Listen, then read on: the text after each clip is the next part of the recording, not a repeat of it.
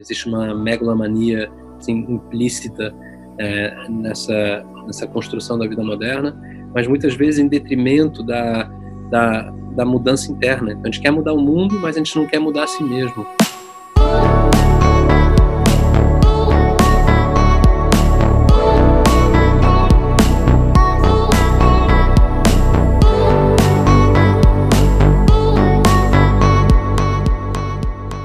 Fala galera, hoje aqui no Abrindo Caminhos tem uma pessoa super especial para trocar uma ideia comigo, Lourenço Bustani, ele é o CEO da Mandala, tem uma trajetória de vida que, quando eu me conectei com ele através de um, de um amigo comum, é, eu fiquei impressionado com quão realizador ele é, né? ele fez muitas coisas ao longo da vida dele e mantém sempre uma pegada de olhar para dentro, de foco em fazer as coisas para o bem, com consciência, né? Então, é, o que a gente busca trazer aqui no, no Abrindo Caminhos são justamente pessoas que têm esse olhar, né? Olhar para o bem, olhar para o mundo e que não simplesmente ficam ali é, retraídas, mas que são realizadores e são referências. Né? E o Lourenço, é, para mim, uma referência em, em, várias áreas da vida. Né? Aqui no Abrindo Caminhos, a gente fala de business, criatividade, espiritualidade, saúde, e o Lourenço ele tem muitas chaves que ele funcionou para ele ao longo da vida dele em vários desses tópicos, né? Então, eu queria primeiro te agradecer, Lourenço, pelo tempo, por estar aqui falando com a gente.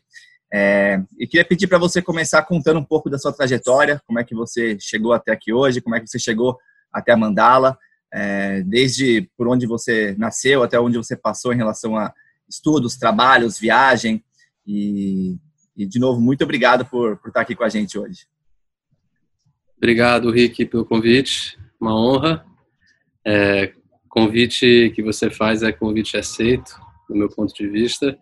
É, também é, reconheço o seu caminho e suas realizações e a energia que você traz para as suas relações, para os seus trabalhos. Então, feliz de poder compartilhar um pouquinho com, com você e também te ouvir e, e aprender. É, bom, um, uma rápida retrospectiva biográfica sem querer entediar quem nos acompanha. É, eu sou é, filho de diplomatas, mãe e pai. É, então eu tive uma vida um pouco nomádica. Sou nascido em Nova York, onde passei alguns anos. Depois fui morar no Uruguai. É, de lá eu fui morar no Canadá. É, no Canadá eu fui para Brasília, que foi minha primeira meu primeiro contato com a pátria. É, mas Brasília também é um difícil de falar que Brasília representa o Brasil, né? Então foi uma experiência muito superficial para mim é, e aí eu fui terminar o segundo grau numa escola interna em Boston, aquelas escolas mais tradicionais, com a capelinha, tudo de uniforme. É, e fui estudar na Universidade de Pensilvânia, em Filadélfia. É, lá eu estudei é, Relações Internacionais e Ciências Políticas, mas como lá o currículo ele é muito amplo, né, ele te permite uma certa versatilidade, eu aproveitei e fiz uma boa parte do curso de administração também é, e tenho um diploma secundário em literatura francesa. É, já na faculdade eu comecei a estagiar, então minha primeira experiência estagiando foi numa startup de tecnologia no estado de Wisconsin, isso foi em 99. É, em 2000 eu estagiei é, num banco é, holandês em Amsterdã, é, que é o ABN AMRO, na área de finanças corporativas, é, num grupo específico que estava envolvido com todas as fusões e aquisições do mundo da internet. É, em 2001, eu estagiei na consultoria de gestão é, e operações é, em Nova York, que é a A.T. Kearney. É, e aí, ao me formar, me formei justamente na recessão de 2001, né, quando a, a bolha estourou, e fui trabalhar num escritório de advocacia em Nova York. É, claramente eu não sabia o que, eu queria fazer da vida, né? Então fui meio que é, é perambulando aí por diferentes áreas. É, e aí ao me formar eu entrei para o universo da, das marcas. Trabalhei numa consultoria de gestão e avaliação de marcas que é a Future Brand na sede em Nova York. Fiquei dois anos lá e aí me bateu uma crise de identidade, que eu acho que é muito sintomático de filhos de diplomatas que são brasileiros por herança, mas que não tiveram vivências de fato no, no seu país. E aí é, quase que do dia para a noite, eu decidi é, me mudar para o Brasil. Isso tem 16 anos. E transferi da multinacional para a filial brasileira, que estava com uma operação de startup aqui, na área de consultoria. Uh, e depois de um ano no Brasil, eu percebi que aqui era um lugar muito fértil para tentar fazer algo novo, né, um pouco fora da caixa. Um, e foi quando eu iniciei minha, minha jornada empreendedora, digamos assim. Um, participei da criação de uma empresa na área de pesquisa de tendências, um, onde fiquei durante um ano e meio. E aí eu acho que eu entendi o que eu queria da vida. E foi com base nesse ímpeto, nessa nesse chamado interno que ficou um pouco claro para mim que eu é, junto com uns amigos, fundei a Mandala. Isso é novembro de 2006. A Mandala é essa consultoria de inovação consciente, é uma forma que a gente inventou de qualificar a inovação como aquilo que necessariamente é, é boa para a vida das pessoas e bom para o planeta. É, e ao longo dessa jornada da Mandala, é, muitas outras portas é, e janelas é, se abriram. É, então, uns cinco anos atrás, eu abri uma, um braço da mandala focado no desenho de experiências, que é de onde vêm as festas matinais Wake, que são essas festas filantrópicas, é, pautadas na, no gift economy, né, que é essa economia da troca, onde não tem troca monetária, mas tem é, é, troca de, de tudo aquilo que um pode aportar. É, então foram 45 edições dessa festa nas principais capitais do Brasil e do México. São festas que ocorrem durante o expediente, antes do expediente, durante a semana, é, que misturam yoga, dança, meditação, música, arte, é, gastronomia saudável. E, e aí, é, alguns anos depois, eu tirei uma licença da Mandala é, em que me aventurei um pouquinho na política, num momento bem delicado do Brasil, que foi quando eu fui convidado para ser coordenador geral da campanha da Marina Silva nas últimas eleições, um papel que eu assumi em caráter voluntário durante alguns meses, é, que me deu uma possibilidade de realmente me conectar com os bastidores da política no Brasil, né? Entendi a complexidade é, que é esse universo e me ajudou a entender também por que o Brasil é do jeito que é, né?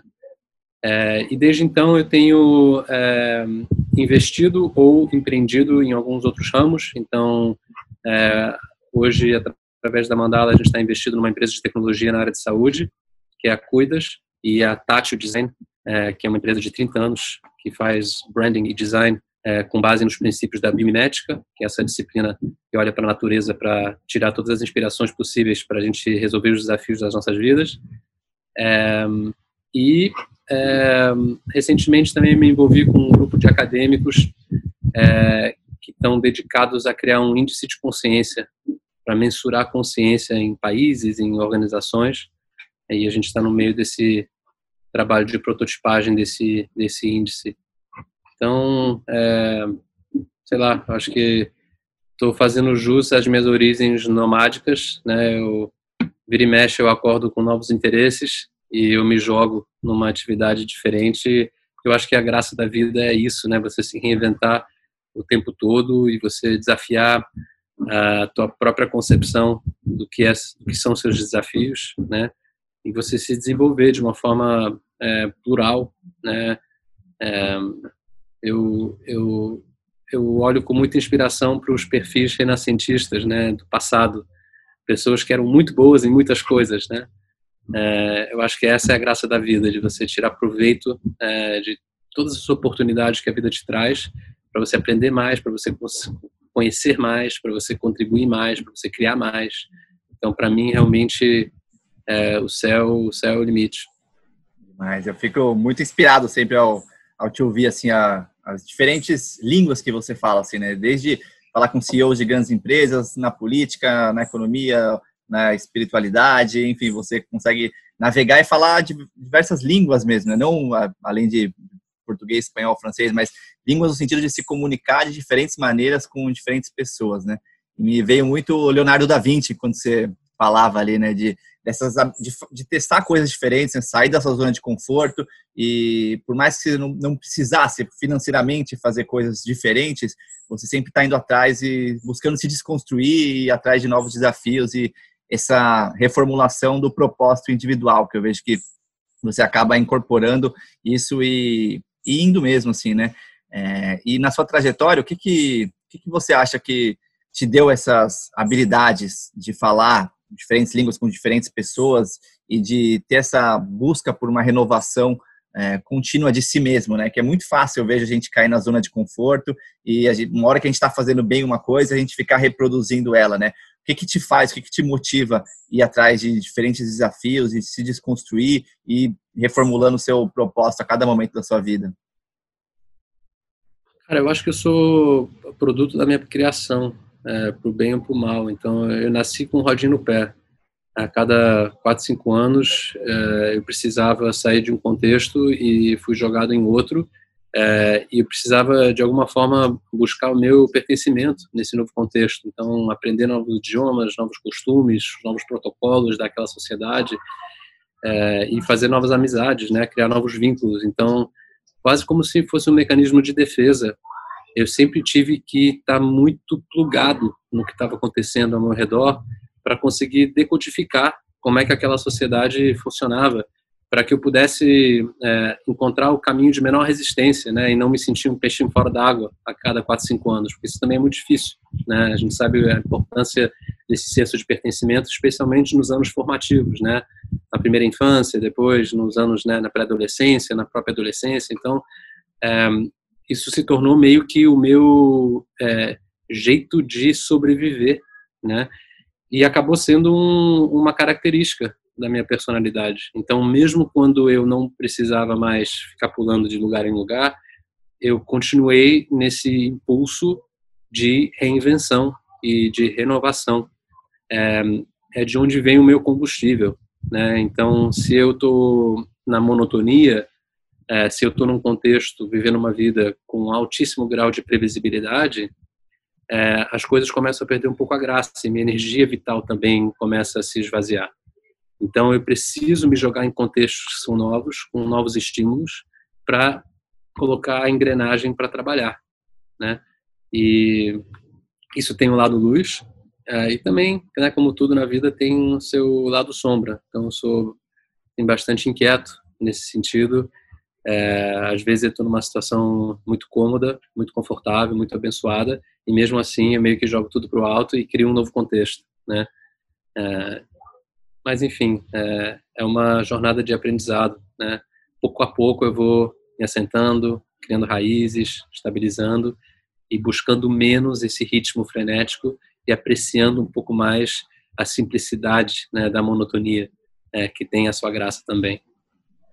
Lindo, Essa inquietude, assim, é, que, você, que você mencionou, me ressoa muito também, eu me sinto, me vejo constantemente, assim, inquieto e querendo fazer mais e desbravar mais coisas. Acho que a viagem também, para mim, me conectou muito com esse lado de ir buscar o que me fazia sentido, ir buscar o que me nutria, em relação a pessoas, ambientes, buscar uma saúde física, mental, espiritual sempre maior, assim, né?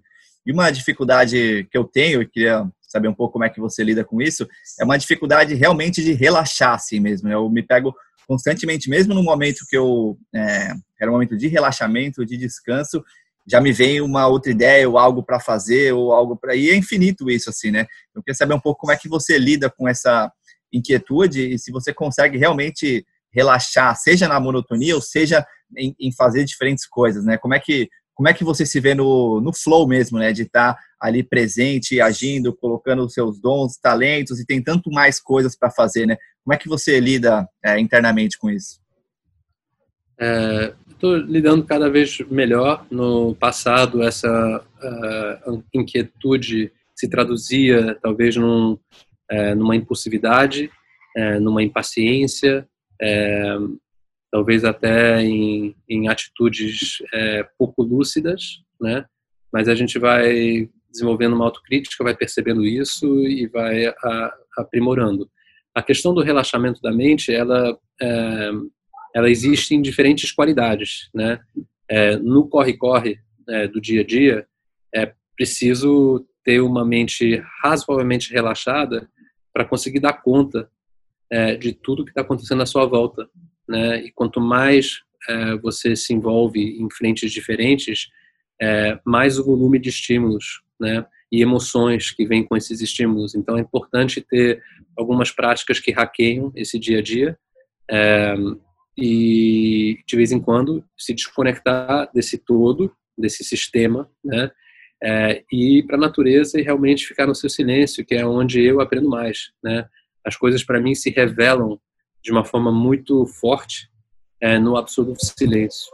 Então, quando eu estou vivendo um grande dilema, ou uma grande dor, é, ou quando eu não estou me sentindo né, inteiro e não sei porquê, é, esse processo de é, me deslocar um pouco do cotidiano, me desconectar um pouco das tecnologias do dia a dia, me conectar com outras tecnologias é, espirituais, vamos dizer assim, a própria natureza é uma grande tecnologia, uma grande escola, é, eu percebo que nesse silêncio eu começo a entender um pouco melhor a vida que eu estou levando, né? E eu começo a ter alguns insights intuitivos sobre correções de rota, é, onde é que o negócio não está muito bem alinhado, é, onde é que eu deveria redirecionar meus esforços. É, você se escuta mais, né? Então você vive um pouco mais a sua essência, porque eu acho que na vida moderna a gente é puxado para lá e para cá e muitas vezes a gente vai num embalo e quando a gente olha aquilo não está exatamente a serviço é, de quem queremos ser, né, do que queremos fazer. Então é importante sempre ficar nessa calibragem, nesse estado de vigília. Né? E em relação a é, como manter uma mente relaxada no frenesi do dia a dia, é, para mim é, o que funciona é começar o dia dedicando algumas horinhas para o autocuidado. Então, é, todo dia eu acordo e tenho alguma prática. Pode ser crossfit num dia, pode ser yoga no outro dia, pode ser meditação. Ou pode ser um pouquinho de cada. Depende, né? Como eu estou me sentindo, o que o dia permite, em termos de tempos e movimentos. É, mas começar o dia assim, para mim, tem se mostrado é, em, muito útil, porque né, tem toda a questão da serotonina, da dopamina, que vem com essas atividades que perduram ao longo do dia. Então, eu estou mais íntegro, estou né? mais inteiro é, para lidar com o que tiver que lidar durante o dia, especialmente quando o dia apresenta adversidade. É, quando eu estou fraco, as adversidades elas vêm e elas me derrubam. Quando eu estou um pouco mais firme no chão, eu consigo navegar essas adversidades, eu consigo entender a real dimensão do problema e não deixo aquilo tomar uma proporção maior do que devida. Né?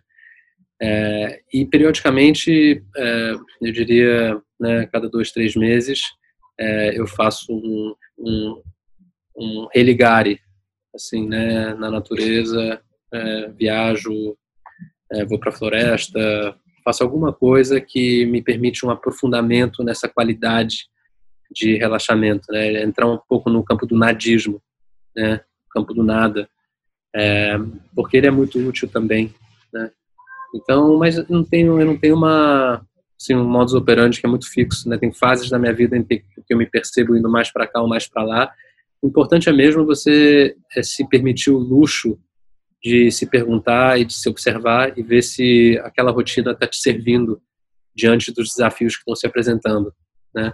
E como o contexto está sempre é, em, em, em, mutação, é, esse questionamento ele é, ele é constante também me veio duas coisas aqui enquanto você falou. Acho que uma que para mim também foi essencial para eu conseguir mais centramento e conseguir até é, realizar mais coisas foi essa conexão com a natureza mesmo. E às vezes é muito difícil quando você está na cidade, no batidão, com muita coisa para fazer e sempre fazendo, perceber a importância desse nadismo, né? Desse, de, dessa impressão de ter tanta coisa para fazer que se eu for para a natureza, eu vou estar tá deixando de fazer coisas, né? Mas o que você trouxe, que me ressoa muito, é que, na verdade, não, você vai conseguir redirecionar sua rota, ou você vai conseguir fazer o que tem que ser feito, né? Ou você conseguir fazer com mais maestria mesmo, com mais consciência e com mais assertividade, né?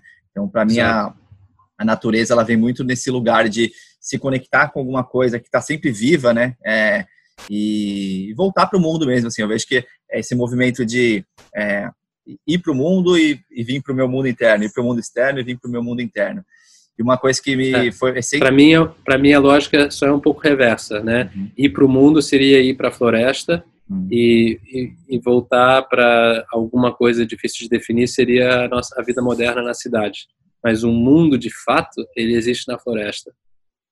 Sim, é. Eu, me, eu agora morando aqui na floresta, eu morando aqui pois é. faz há seis meses que eu moro em Maresias, eu vejo que ficou, virou parte de mim mesmo, assim. E, e quando eu vou, eu acabo vou para a cidade, faço tudo que tem que ser feito, mas me dá muito aquela saudade de voltar, né? Acho que essa saudade de casa, né? É isso que você está trazendo. É o mundo real é o mundo que a gente tem saudades, né? Que eu tenho mais saudades é de casa. Mas é. para mim foi uma prática, assim, né? Uns anos atrás eu não via como seria possível estar tá morando na natureza, né? Eu, assim, eu não via a possibilidade de, de sair de São Paulo para outro lugar. E hoje, assim, eu vejo que isso virou parte de mim, né? Foi um, um processo de para isso entrar. Né? E uma outra coisa que você trouxe é o conceito de ritual, um ritual matinal, né? Práticas e rituais matinais, que para mim hoje é essencial. Também eu acordo e medito ali entre 20 e 40 minutos, dependendo do dia. É, tem uma prática de escrita, eu gosto de escrever sobre meus sentimentos, meus pensamentos, para tangibilizar mesmo que se eu estou com alguma ansiedade ou com alguma alegria, o que, que eu estou sentindo, tangibilizar. É, eu tomo um shot de é, limão, gengibre, cúrcuma, que é o sistema imunológico mesmo. E aí eu alterno. Alguns dias eu faço, vou dar uma corrida, alguns dias eu faço um alongamento, yoga, e alguns dias respiração, uma, uma, uma prática que eu tenho feito faz uns seis meses já, a respiração do, do Wim Hof, né? Então, é, você trouxe esse conceito de dessa prática que firma ali, né? E depois ao longo do dia as coisas ficam. É, você tem um lugar meio para voltar, assim, né? E eu queria saber um pouco mais sobre esse seu teu ritual matinal. Você é, sempre fez isso? É uma coisa que você desenvolveu faz, faz pouco tempo e você trouxe que dependendo do seu é, do seu momento, né? Mas assim, você acorda e aí você decide qual prática você vai fazer naquele dia ou você já tem meio que ao longo da semana você já se, já tem programado quais seriam as suas práticas e, e rituais que você faz? Não, eu, eu sinto, né, como é que eu tô, depende muito também da qualidade do meu sono, como é que eu dormi, que horas que fui dormir, é, tudo isso influencia o meu nível de disposição é, de manhã, mas alguma coisa eu sempre faço. É, e geralmente tem variado nesses últimos meses entre crossfit por vídeo, que a turma ficou digital, meditação, que é a minha prática própria, é, meditação. É, às vezes é só ficar no silêncio também, eu não sigo nenhuma meditação muito rigorosa, mas eu fico no silêncio, tento silenciar um pouco a mente e, e fico um pouco nesse lugar de observação, né? É, e durante o dia é, tento manter um, um, mínimo de intervalo entre reuniões, especialmente esses dias de pandemia, que são 10, 12 horas em frente do computador por dia, é, para também dar uma volta, é, me alimentar. Isso que comentou da alimentação é, é fundamental, é um game changer absoluto, né? O que você ingere é, impacta no seu humor, na sua digestão, na sua energia, sua disposição, sua criatividade. É, as próprio, eu sinto que a própria sinaptogênese né, do cérebro é muito influenciado por aquilo que a gente come. Então, me mantenho hidratado sempre. Tenho essa garrafinha de um litro e meio de água alcalina que está é, sempre do meu lado. É, mas é aquela história, né? É, que funciona para mim não necessariamente vai funcionar para outra pessoa. Então, não é tanto uma questão de, de dicas de navegação é, do que de treinar esse, esse diálogo próprio, é, esse diálogo consigo mesmo, né, saber se autodiagnosticar. É, eu acho que esse é o, o grande pulo do gato. Né? O resto vem como consequência. É, na, na, minha experiência, essa capacidade de se auto-diagnosticar, de, de, se auto poder é, escolher o que faz melhor para você, passa muito pelo que você falou, né? Ponto da saúde, né? Que tem uma alimentação é, de qualidade, sono, você tem um sono de qualidade e exercícios, né? Que você consiga mexer o corpo mas tendo essa base assim, né, de saúde e aí passa por saúde mental para algumas pessoas, silêncio, respiração, enfim, cada um tem um jeito de se conectar, mas acho que o que é essencial mesmo para todos é encontrar dentro de si, né, o que que faz sentido para você, né? Porque se a gente está frustrado, se a gente está é, sentindo esse constante desconforto, eu acredito que tem uma, uma saída para todos, assim, né? A saída não vai ser a mesma, né? A minha prática que funciona para mim, para o é. meu tipo de organismo de mente, não vai ser igual a você. Mas encontrar alguma coisa dentro um, um existe um universo muito grande já e muito estudado e muito comprovado de coisas que fazem bem para a gente, né? E que a gente acaba sendo mais produtivo no final do dia, né? Sim, tocar instrumentos, por exemplo, né? Uma coisa que eu descobri faz pouco tempo, né? Comecei a tocar violão uns três anos atrás e comecei a tocar flauta, um, flauta uh, nativa é, recentemente. É, só de pegar no violão, pegar na flauta uma meia horinha no final da tarde, aquilo já te transiciona né, de um, um estado energético para outro, é, já é um preparativo assim para baixar as energias, contribuindo para um, um, bom sono, por exemplo, né? É, eu conheço gente que é, assiste filmes e nesses filmes eles viajam e voltam serenos, escrevem poesias, escutam música. É, tem tantas coisas que a gente pode fazer para atingir esse lugar, né, esse lugar sagrado em que a gente está bem com tudo, né, a gente está com a sensação de plenitude, né, são tantos os caminhos, não precisam todos serem caminhos contemplativos no sentido tradicional, né, de silêncio, olho fechado, não, é, conheci muita gente é, com os pés firmes no chão, pessoas centradas e lúcidas e conscientes, é, que preferem atividades um pouco mais ativas, né? Um, para elas, essas atividades aportam né, grandes coisas e está tudo certo. Me vê muito o conceito de criatividade mesmo, né? De vai tocar instrumento ou aprender línguas ou enfim, tá Isso. aprendendo sempre e conectar mais com o lado do, do, cérebro, não o lado racional, estratégico, fazedor, mas esse lado que é mais intuitivo, criativo, aberto, natureza, espiritualidade. Né? A gente tem várias palavras para esse outro lado do cérebro que eu sinto que a gente subutiliza, né? A gente passa uma vida inteira buscando sucesso, buscando as realizações é, materiais, práticas, né? A engenharia, o Excel, e a gente acaba se desconectando, né? Tem essa, esse conceito de que os, os artistas ou então, é, acabam, muita gente acaba marginalizando esse lado do cérebro, que eu acredito que todos somos artistas, né? Às vezes está um pouco mais é, obscurecido pelo esse desejo muito grande de, muitas vezes passa por um pertencimento, que, é o, que eu sinto que é o, ou esse desejo de pertencer ao grupo dos vencedores, ou esse sentimento, esse medo de escassez, né? Então, eu tenho que sempre que estar tá correndo atrás de alguma coisa, né? até a palavra busy, né? Eu sempre tenho que estar tá business, né? Que vem de busy, né? Eu sempre tenho que estar tá busy, eu sempre tenho que estar tá fazendo, né? E despertar esse, esse outro lado do cérebro. Uma coisa que me inspira muito em você é que você é, tem eu, eu, eu, sinto esses dois lados desenvolvidos, né? Você consegue é, realizar muita coisa em termos práticos, né? Mandá-la um um super case de sucesso quando a gente olha para os, os, clientes que vocês têm, quando a gente olha para o tipo de trabalho que vocês fazem e ao mesmo tempo trazendo essa, esse lado da consciência, esse lado da criatividade, né?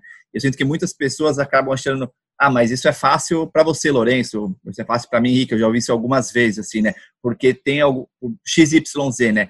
Enquanto eu realmente acredito que todos têm esses dois lados, às vezes a gente tem um lado mais desenvolvido que o outro, mas o potencial de se desenvolver e de realizar é, coisas no, no, no, mundo material com esse lado criativo, eu sinto que, que é para todos, né?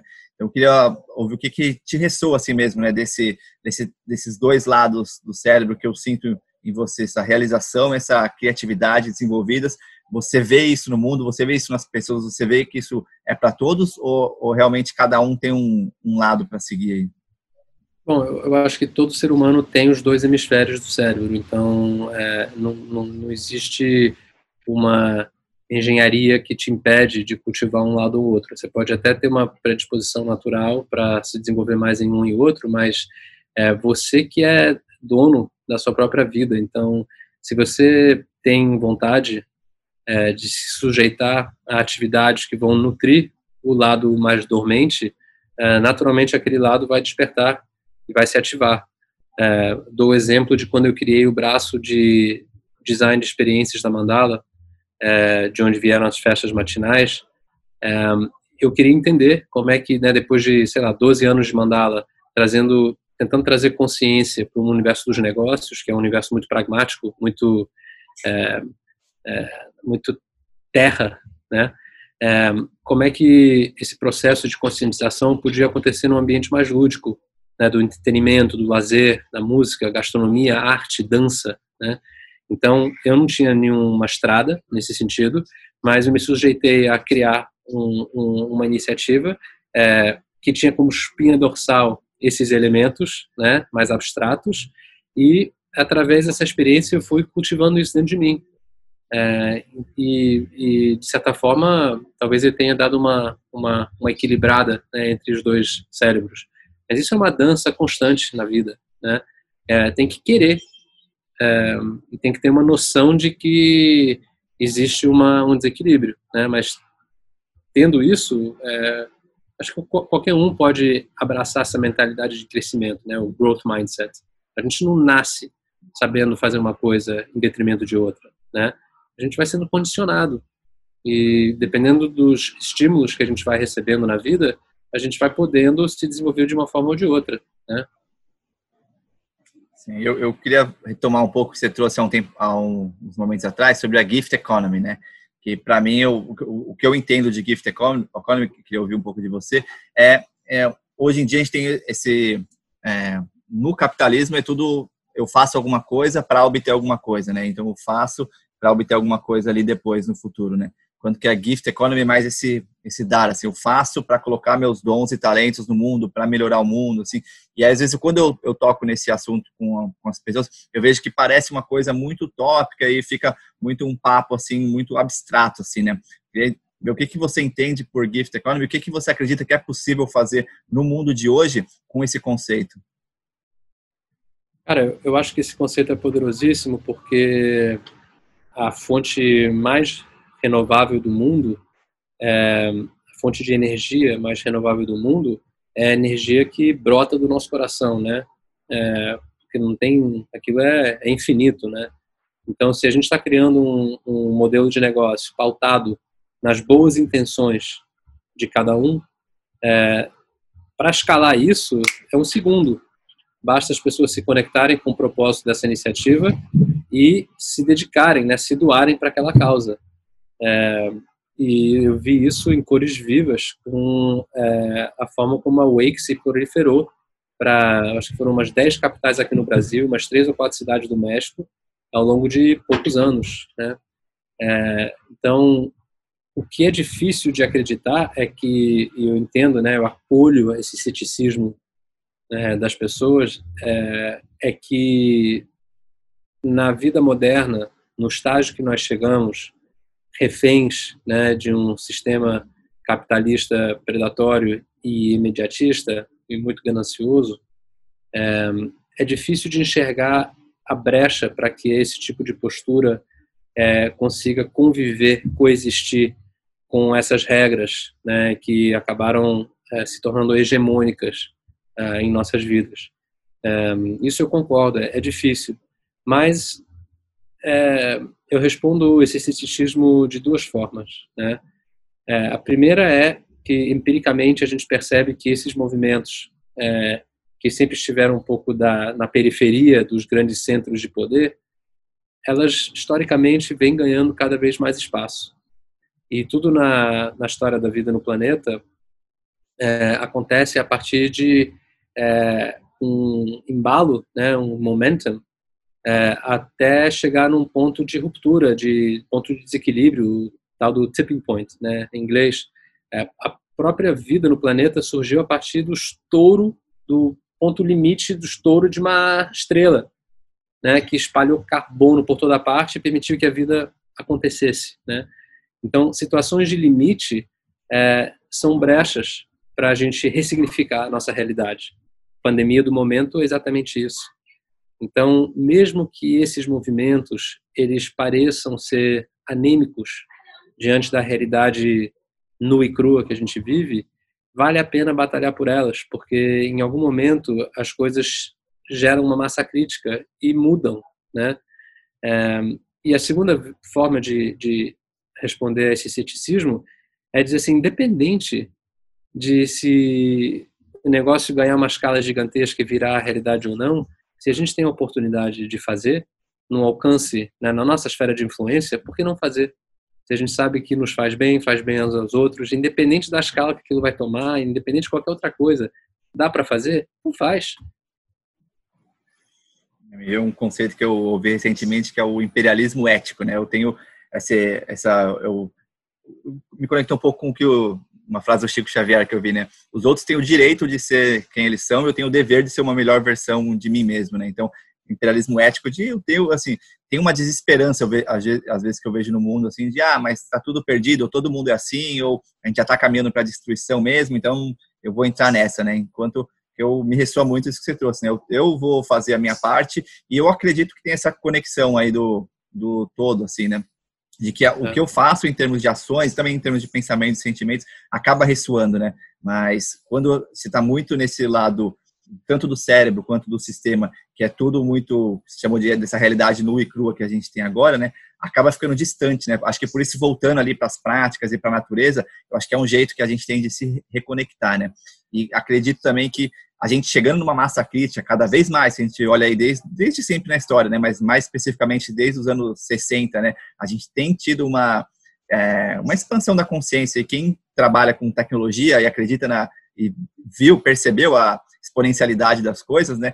É um outro fator de esperança, eu vejo também. A gente tem cada vez mais assuntos hoje, que nesse momento do mundo que a gente está falando de desigualdades, de, de vários tipos de problemas raciais, de gênero, ambientais que estão acontecendo no mundo, são coisas que já vinham acontecendo há muito tempo, mas que não eram faladas, né? não eram trazidas. Né? O próprio fato de trazer para a superfície isso e de se colocar nesse lugar de, galera, não sabemos a solução, do jeito que está o capitalismo predatório, as mudanças climáticas, a gente não está sabendo como lidar, né? então vamos tentar, vamos junto, vamos conversar, né? acho que se colocar nesse lugar de eu não sei, eu vejo que é muito é um medo muito grande das pessoas de se colocar no lugar do desconhecido, né? A gente meio que aprende na escola, não, eu tenho que saber, né? A gente acaba colocando no poder as pessoas que mostram que, não, eu sei esse caminho, né? E a gente está vendo o que está acontecendo no mundo, né? E muitas vezes as pessoas, pessoas preferem não olhar para isso, né? Porque dói assim, né? Dói ver as coisas que estão acontecendo. Então a gente, às vezes, a gente acaba se escondendo para não, não ver isso, né? Mas dói ainda mais é, olhar para dentro e ver a sua parcela de responsabilidade nesse contexto que foi criado, né? É, e, e aí que está um pouco o mistério da vida, né? Porque a gente a gente é treinados, a gente é treinado a ambicionar grandes coisas, grandes realizações, né? Existe uma megalomania assim, implícita é, nessa nessa construção da vida moderna mas muitas vezes em detrimento da, da, da mudança interna. Então, a gente quer mudar o mundo, mas a gente não quer mudar a si mesmo. A gente tem que entender como é que a gente se muda. E se essa mudança acaba inspirando as pessoas ao nosso redor, para que elas também queiram mudar a si mesmas, lindo, lindo, porque aí tem um efeito de cascata, né? O efeito borboleta, seja lá o que você quiser chamar. Aí sim a gente começa a ver essa questão da teia da vida e das interdependências, né? No campo das relações, mas tudo começa com nós mesmos né, e o quanto que o jeito que a gente é pode eventualmente inspirar outras pessoas a buscarem a melhor versão de si mesmos, né? E aí você como te considero também um grande pensador e um grande uma pessoa muito conectada com muita muita gente com muitas esferas diferentes, né? É, você mencionou a pandemia e o que está acontecendo na pandemia e o potencial que isso que isso tem, né? O que que você tem visto aí é, tanto de positivo que a pandemia tem trazido, né? Acho que assim tem muito sofrimento, muita, muita coisa dolorosa que tem acontecido por causa da pandemia. Mas o que, que você tem visto do lado, tem visto e sentido e pensado que, que vai ser esse potencial novo mundo aí, resultante do que a gente observou aí nesses é, três, quatro meses aí de, de quarentena? Cara, eu acho que a palavra é autocrítica. Né? A gente está é, se permitindo olhar para a forma como nós vivemos nossas vidas, como nós nutrimos nossas relações, como nós consumimos, é, como nós compactuamos silenciosamente com injustiças é, à nossa volta, e a gente está começando a dizer assim, peraí, é, talvez exista alguma conexão entre essas questões que eu estou começando a entender e esse contexto maior do qual faço parte, que está em sendo desconstruído né, diante dos nossos olhos. Então, essa autocrítica, para mim, ela é fundamental. Ela é, ela é fundamental no, na jornada do trauma, né? Então, a gente está vivendo um grande trauma, mas a menos que a gente consiga entrar em contato com é, é, a profundidade desse trauma, né, e a, todas aquelas questões não faladas, engavetadas, que talvez nos ajudem a entender como, como e por que chegamos é, onde chegamos, é, só desse jeito a gente vai conseguir sair desse trauma é, fortalecidos, né? em vez de sequelados, em um lugar de menor potência e menor esperança. Né? Então, estou vendo pessoas no campo individual é, questionando né, a forma como elas levam suas vidas e estou vendo é, empresas, né, é, coletivo também questionar a forma, a atuação dessas empresas, né? E a gente vê reflexos disso é, de forma muito clara. É, se a gente for ver nesses últimos três meses de pandemia, o nível de mobilização e colaboração e cumplicidade de empresas, até concorrentes, é, via parcerias intersetoriais, parcerias públicas-privadas, é, o diálogo é, direto e reto e transparente entre marcas e cidadãos, é, processos decisórios em empresas que antes eram morosos e burocráticos, ganhando muita agilidade diante de uma emergência sanitária, lideranças que até então ficavam muito alienadas, muito protegidas e blindadas, de repente com um contato diário com toda a sua força de trabalho, entendendo o que está acontecendo na ponta, é, empresas direcionando todas as suas competências instaladas, não para os produtos e serviços que elas sempre comercializavam, mas para, para as demandas latentes da sociedade. Então, é, existe um lado muito luminoso do ser humano, que é essa capacidade de sentir empatia. E essa pandemia, é, por todos nós estarmos sofrendo da mesma coisa, porém, em parênteses, de formas muito diferentes, né, em função das injustiças sociais, mas por todos terem um gostinho do que está sendo essa pandemia, a gente se conecta num nível que não nunca nos conectamos antes. E isso é universal, né? São a população do planeta inteiro sentindo os reflexos da pandemia, né? Então isso cria um denominador comum entre entre todos nós. Isso permite um nível de cumplicidade explícita e implícita é, que nos leva um pouco para o que você falou, né? De falar assim, galera, beleza, ninguém sabe como sair dessa, mas o que a gente sabe é que temos que estar junto para tentar descobrir, né? E é um pouco desse movimento que eu sinto que está começando, não sei no que vai dar, é, eu sinto que está vindo com uma força sem precedente. Isso aqui é o maior desafio civilizatório que a gente já viveu.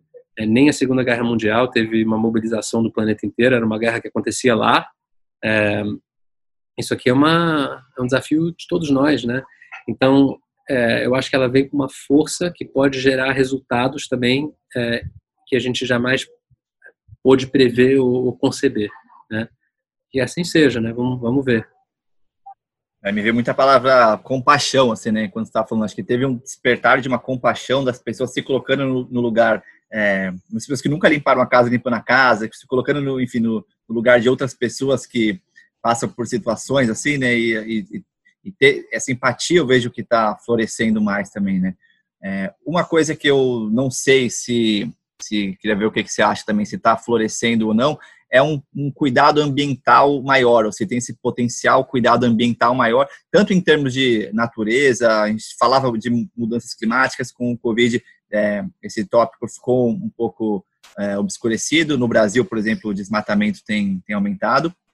É, e as questões sociais estão emergindo bastante agora. Acho que tem, tem toda essa dor dessas questões estarem emergindo, mas o potencial da gente curar essas feridas, né, esses traumas coletivos. Acho que são traumas coletivos aí, né? Olhando a história do Brasil, tanto de desde a escravidão, da questão indígena, a gente tem muitos traumas coletivos não trabalhados que não foram elucidados e não a gente não trouxe à tona para poder discutir.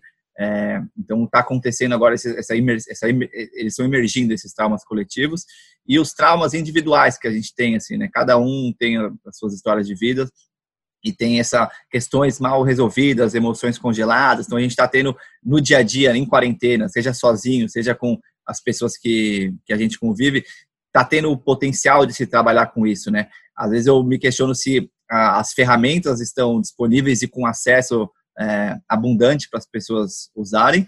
É, mas queria ouvir um pouco mais como é que você está vendo tanto a questão meio ambiente, indígena, se você vê com, com como resultado da pandemia uma maior conscientização ambiental das pessoas, ou se, se é uma coisa que a gente vai ter que mais para frente olhar com, com mais cuidado. A gente vai ter que olhar mais para frente com mais cuidado, porque a gente está vendo um pouquinho de tudo nesse, nesse sentido. Para começar, a questão indígena é, e os povos da floresta é um massacre que está acontecendo, é, como já vem acontecendo há muito tempo, mas está bem exacerbado nesse, nesse momento. É, mas, assim, o, não vamos esquecer que na raiz dessa pandemia é, a questão é ambiental. Né? A causa raiz dessa pandemia é uma questão ambiental, porque foi a partir do desequilíbrio, desequilíbrio de um ecossistema natural que o vírus migrou de uma espécie para outra. E então é, não tem como não olhar para essa emergência sanitária é, é, sem ser por uma ótica ambiental. Então, quem percebe essa correlação e essa interdependência, naturalmente começa a é, ter um olhar um pouco mais crítico né, para os modos de vida e quanto que eles jogam a favor ou contra a preservação do meio ambiente e o evitar de um apocalipse climático, que é o caminho que até então a gente promovia. É, agora, vão ter muitos países é, que vão precisar, né, todos os países vão precisar fazer uma retomada econômica muito grande, muito imediata, muito rápida, para compensar o rombo é, e vai depender muito das lideranças de voltarem para um modus operandi antigo, obsoleto, falido, é, que inclusive nos trouxe onde estamos, ou aqueles que começam a perceber que é, para estabelecer as bases para um desenvolvimento sustentável, alinhado com os desafios e as oportunidades do século XXI, é, não dá para retomar a economia a qualquer custo, né? Que essa é uma visão muito míope, é, que é só postergar o próximo próxima crise, né, a próxima emergência. Então, acho que vai depender muito assim de lideranças. Acho que essa pandemia é, vai ser definida pelo, pela natureza das lideranças que nós temos. No caso do Brasil, esse é um, um prognóstico é, fatal né, diante da liderança que nós temos. É, mas em outros lugares do mundo é, você vê assim com muita clareza é, o quanto que uma liderança pode mudar o percurso é, do seu país e da sua população. E aí eu acho que vale também um asterisco que é, os países que estão é, gerando mais admiração por parte do mundo são aqueles que estão liderados, são, estão sendo liderados por lideranças femininas, né? Nova Zelândia sendo um, um de inúmeros casos, né? É, então vamos ter que ver, né, como é que cada um processa o seu trauma o trauma da, da pandemia e o pós-trauma, né? E depois de uma pandemia, tem as taxas de transtorno de estresse pós-traumático aumentam muitíssimo, porque as pessoas estão lidando com o luto das perdas, a própria solidão é, e outras questões relacionadas a essas é, a quarentena, né, ao distanciamento social. É, então temos temos que ver, mas se nós usássemos um pouco da nossa inteligência a gente ia aprender com essa pandemia e entender que ela pode acelerar em muito nossa adesão uh, aos princípios mais vanguardistas uh, e emergenciais relacionados à preservação do, do meio ambiente. É, e nessa, nessa questão política vem muito o lado da polarização também, né? De economia, direitos humanos ou é, progresso, meio ambiente. A gente está num, é, não sei se uma, uma, polarização mais extrema que a gente já teve ou se ela simplesmente tudo que estava é, embaixo da Terra está vindo à tona agora, né? E assim, a polarização que vem muito em relação também é, ao desenvolvimento das mídias sociais, né? E a possibilidade de as pessoas estarem conectadas ali o tempo todo. É, e no, no, no, que você falou também das, das lideranças femininas, eu vejo que a gente perdeu uma grande oportunidade como país de ter uma Marina Silva como, como presidente, assim, né? Então, é, é nessa questão especificamente ainda do, do meio ambiente e em tudo que está rolando no mundo, olho para trás, assim, vejo que como, como, como seria, né? Então, te agradecer pelo trabalho que você fez na, na campanha e eu também fiz minha parte ali, mas infelizmente a gente não, não, não, não conseguimos, né? Agora, em relação a essa polarização que está tá acontecendo agora, é, como é que você lida com as redes sociais, né? Você tem tanta uma guerra ali, né? Como é que você, você participa, você não, não, se deixa afetar? Como é que é a tua relação com essa polarização no mundo, especificamente com as redes sociais? Olha, eu saí das redes sociais é, uns quatro ou cinco anos atrás, então eu não tenho Facebook, não tenho Instagram, é, eu tenho uma rede profissional que é o LinkedIn, é, mas que com a qual eu tenho uma relação muito funcional. Então, não, não sou ativo, né, mas é, tudo que é relacionado a mandala é, ou minhas outras atividades profissionais eu divulgo, é, mas eu não, eu não, eu não, não faz parte da minha rotina é, passar um tempo do meu dia é, acompanhando as coisas na, nas redes, né? Eventualmente tem alguns conteúdos informativos que, que me servem bastante, é, mas eu me abasteço mais é, por né, diferentes fontes de notícias e, e outros tipos de, é, de leituras. Eu acho que as redes sociais elas têm seu valor, mas quando você peca pelo excesso, aquele valor se esvazia. Né? Eu acho que as redes uh, estimulam um, o cultivo do ego uh, do indivíduo. Né? E uh, eu vejo muitas pessoas que se adoeceram reféns dos estímulos né, que ocorrem nas postagens, nas leituras, nos comentários, nos likes ou nas faltas de likes, é, e também é, as redes, é, às vezes, né, de novo, dependendo do grau de envolvimento que cada um tem com ela, ela perpetua uma, um retrato ilusório é, do que é o mundo.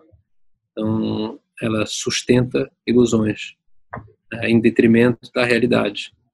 É, ou seja, a verdade e a inverdade. Então, no contexto da polarização, é, a gente vê que é um, esse embate né, entre é, as diversas realidades que são postas aí é, e muitas delas desconectadas com o que as pessoas realmente estão vivendo. Né? E aí cria essa alienação e é, trazendo um, um, tempero político para isso, gera ódio e antagonismo e desqualificações e violência e etc e tal. Então, é, eu lamento muito que as redes sejam parcialmente responsáveis, por exemplo, pela eleição do Donald Trump ou do Boris Johnson ou do próprio Bolsonaro. Né? Ninguém discute que fake news teve algum papel. É, talvez não tenha sido absolutamente determinante, ou seja, não foi o, o deal maker, né? Mas é, nunca vamos saber, né?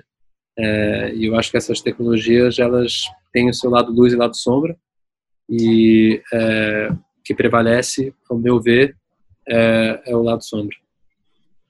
Um aspecto muito viciante nelas também, né, de, de, de ficar constantemente lá. E acho que hoje é que talvez seja um dos maiores vícios da humanidade mesmo. Né? A gente tá, são pessoas muito capazes que, que desenvolvem essas redes para que você passe a maior parte do seu tempo ali, né? Então, tem essa questão de, às vezes, a gente tenta sair, mas não consegue, né? Então, essa disciplina mesmo de é, ou sair ou de usar de forma consciente, é, vejo que é um, é um, desafio gigante, assim, né? Então, cada vez mais, né? acho que você saiu um, com situação uns anos atrás, acho que cada vez, quanto mais o tempo passa, mais difícil sair delas, porque elas ficam mais treinadas para esse vício acontecer, né? E também reconheço esse lado positivo delas, né? Acho que eu, é o que eu sinto que é o que eu estou tentando fazer agora também, de trazer mais, é, mais uma outra visão, assim, né? Uma visão. Acho que hoje em dia tem muito essa polarização, né? Ou você é de um lado ou você é do outro, né? Se você é um é, tá buscando uma, uma, uma pacificação mesmo, né? está buscando um caminho do meio, um caminho, você acaba ficando no limbo ali, né? Porque você tem que defender um lado, assim, né? Nas conversas ou nas mídias e nas mídias sociais, principalmente, né? Então, esse, esse lado do, do pacificador mesmo acaba sendo é, o mais odiado de todos, né? Porque se você não tá no. É, todo mundo quer estar tá certo, assim, né? Todo mundo espera estar certo de algum jeito, né? Então, se você não tá na causa que eu estou defendendo, se você não está contra aquela pessoa, você é, é, vira meu inimigo também. Né? Então, essa mentalidade de guerra mesmo que a gente tem, né? desde a da jornada do herói, da gente ser o, o herói, da gente estar tá certo, da gente com um número de informações é, limitadas e muitas vezes com informações falsas, né? É, vejo que fica difícil às vezes para ter essa clareza, né, de sair e olhar esse todo, né. É, então, queria perguntar para você o que que que está vivo para você agora, assim, nas suas reflexões do momento, das coisas que você tem é, sentido, conversado, pensado? O que que nesse momento está vivo para você, como Lourenço ou como Mandala? O que que você está vendo aí de o que que está que que tá vivo aí no, no seu sistema hoje aí?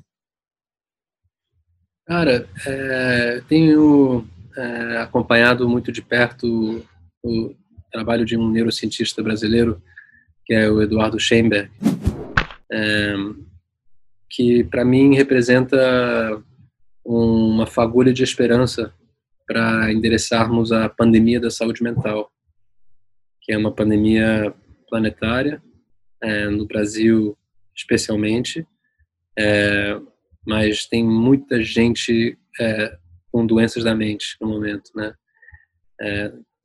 Depressão, ansiedade, é, transtornos estresse pós-traumático, dependência química, é, toque. Né, isso está levando as pessoas a dormirem mal, a se alimentarem mal, a não se sentirem bem com elas mesmas. E aí vem toda a questão da medicalização para lidar com esses transtornos. É, e tudo que a gente está vivendo é um reflexo é, da saúde mental de quem habita esse planeta. Né? Então, para mim, isso é uma questão crucial para a gente conseguir pensar num futuro mais sustentável. Não é só separar o lixo, mas é conseguir trazer sanidade para as pessoas. É, e o Eduardo está fazendo um trabalho de reconhecimento internacional é, voltado ao uso de algumas é, substâncias psicoativas é, dentro de um protocolo de psicoterapia é, que já vem sendo estudado e validado por centros acadêmicos e de pesquisa no mundo inteiro, é, para lidar é, com muita eficácia com alguns desses transtornos.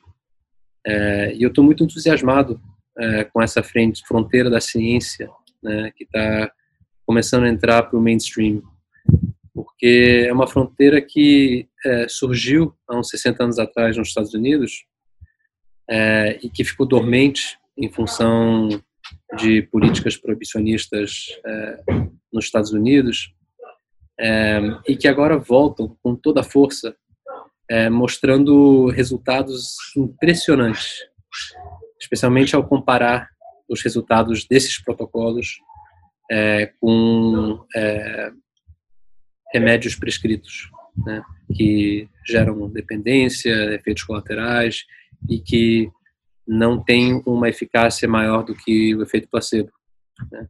historicamente falando. Então, o potencial dessa fronteira de ciência de mudar é, a forma como a psicologia e a psicoterapia ela é ensinada é, mundo afora é enorme, é enorme. E o, nos Estados Unidos, é, então o FDA tem um estudo clínico que está na sua terceira fase para aprovação no FDA é, o que vai determinar e, e tem tudo para ser aprovado e aí regulamentaliza, regulamenta, né, o uso é, que nesse caso é o MDMA, né, uma dessas substâncias, também conhecido como ecstasy, né, mas o termo ecstasy não é justo porque o ecstasy é combinado com várias outras coisas que a gente nem sabe o que é. Aqui a gente está falando do, do, da molécula assim pura, vamos dizer assim.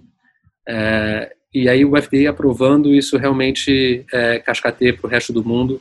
A Anvisa tende a seguir os passos da, do FDA e aí a gente consegue é, é, disponibilizar esses tratamentos psicoterápicos assistidos por essas substâncias que também são chamadas de psicodélicos é, para muita gente no Brasil, especialmente as camadas menos favorecidas, que é quem mais sofre trauma em função da é, da violência né, eh, nas comunidades, a instabilidade de emprego, é, falta de saneamento, é, acesso à saúde, educação, a gente meio que sabe um pouco essas mazelas é, do nosso país. Então, de repente, a gente poderia estar tá, trazendo uma solução para quem mais sofre de trauma no Brasil. Então, eu estou acompanhando de perto o trabalho do Edu, eu estou assim, bastante impressionado com com o que ele vem produzindo de, de pesquisa.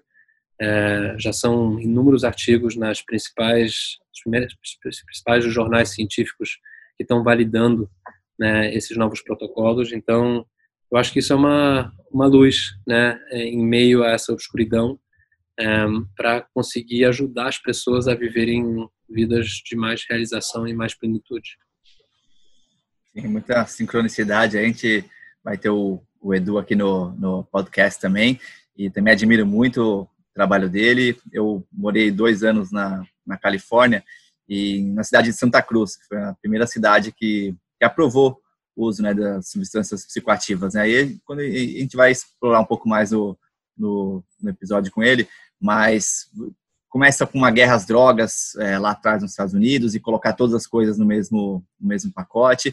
E uma, a gente está falando de ciência, né? A gente está falando de estudos científicos comprovados que trazem. Estamos falando de tomar uma bala numa rave, né? Eu acho que isso é, foi muito deturpado é, o que aconteceu com essas substâncias ao longo dos anos. E hoje as pessoas é, por esses, é, esse olhar ali no passado, ficam míopes porque a ciência está mostrando, né? Então, está trazendo é, uma psicoterapia assistida com o uso de substâncias, né? Hoje, a gente tem na psiquiatria diversos remédios e é, várias dessas substâncias que, que, que têm tido resultados é, comprovadamente é, positivos né, no tratamento de traumas, veteranos de guerra no, nos Estados Isso. Unidos. Né? Então, a gente tem resultados comprovados de substâncias que tem uma eficácia muito maior com muito menos efeitos colaterais, né?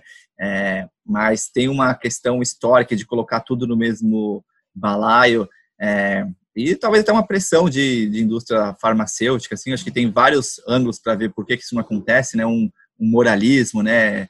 Tem um, um, professor meu, Cláudio Naranjo, ele fala muito sobre a diferença entre moral e virtude, assim, né? E no final da vida dele, ele faleceu recentemente, ele era um grande é, ele defendia muito educação, autoconhecimento nas escolas, né? Então se reuniu com os grandes políticos do mundo, né?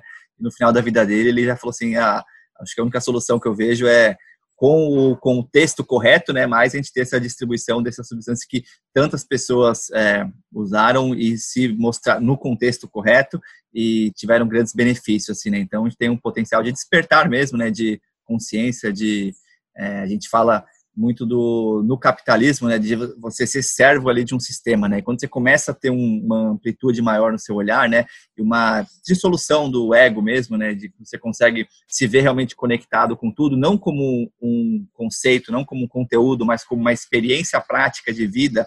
É, e de novo, cientificamente comprovado no contexto correto, né? É, eu acho que o que é, o trabalho, o lindo trabalho do Edu e de vários pesquisadores muito renomados em vários países, principalmente nos, nos Estados Unidos agora, é simplesmente a ciência, né? Porque a ciência, ela não é uma questão de crença, né? Ela é uma questão de resultados, né? Então, a gente está fugindo da ciência, a gente está indo mais para os dogmas do que para a ciência em si, né? Então, é, a, a, ciência não. também tem o seu lado luz e sombra, né? Para muitas pessoas, a ciência acabou virando uma religião em si, né? Em que você tem os dogmas da ciência, acabou ficando muito longe do, das pessoas normais, né? Então, acho que a gente tem essa esse potencial, ainda mais com os traumas que a gente vai ter aí do, do Covid, né? É, então, também é uma coisa que está bem, bem viva em mim aí, estamos bem, com bastante sincronicidade aí. Beleza. E, Lourenço, queria te agradecer aí pelo, pelo tempo, pela energia, pela, pela atenção, pela presença. É, perguntar se você tem alguma mensagem final para os ouvintes, tem algum, é, alguma, alguma algo tá, tá vivo aí para você compartilhar como uma mensagem final para a galera que ouve a gente? Cara, só, só queria te agradecer realmente por esse diálogo. É, o tempo passou voando e acho que a gente falou sobre coisas é, bem importantes, bem significativas para mim. Te agradeço.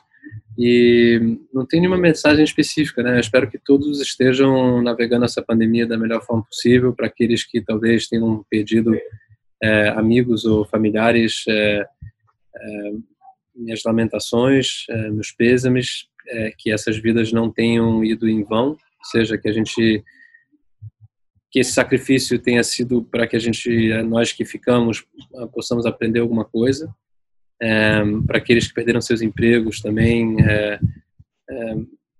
possam se recolocar, né, no momento de, de reconstrução da, da economia, é, e para aqueles que estão se sentindo firmes e fortes, é, que elas possam contagiar ao máximo uh, as pessoas que talvez não estejam em bases tão sólidas, né? É, porque no final das contas é tudo uma coisa só, sempre foi, sempre será, é, e a gente só precisa perceber, né, que, que o bem-estar do outro está diretamente relacionado com o nosso, e só entendendo isso e agindo dessa forma que a gente vai de fato conseguir trilhar um caminho um pouco mais suportável, né, um pouco mais próspero, é, para que esse experimento humano realmente é, valha a pena né, a, a, longo prazo. Então, obrigado novamente aí pelo, pelo convite e a gente continua próximos. Gratíssimo, Lourenço. E se as pessoas quiserem se conectar contigo, acho que você comentou, LinkedIn seria a melhor maneira, né? É, é LinkedIn, é, tem meu perfil lá, que é meu nome e sobrenome. É, também tem o perfil da Mandala no LinkedIn. A Mandala está no Instagram também, que é Mandala com H no final SP. É, e a gente está no Medium também. Vários artigos que a gente escreve no, no Medium são bem bacanas também. E é isso. Maravilha, a gente vai linkar eles aqui no podcast. Para quem gostou dessa entrevista, tem muito mais pela frente. Clica no botão inscreva-se e a gente continua conectado. Lourenço, gratíssimo aí pelo seu tempo, energia de novo. Muita, muita luz aí no seu caminho, como sempre. E muito bom sempre falar e aprender contigo, cara. Um abração. Obrigado, meu irmão. Se cuida aí, tamo junto.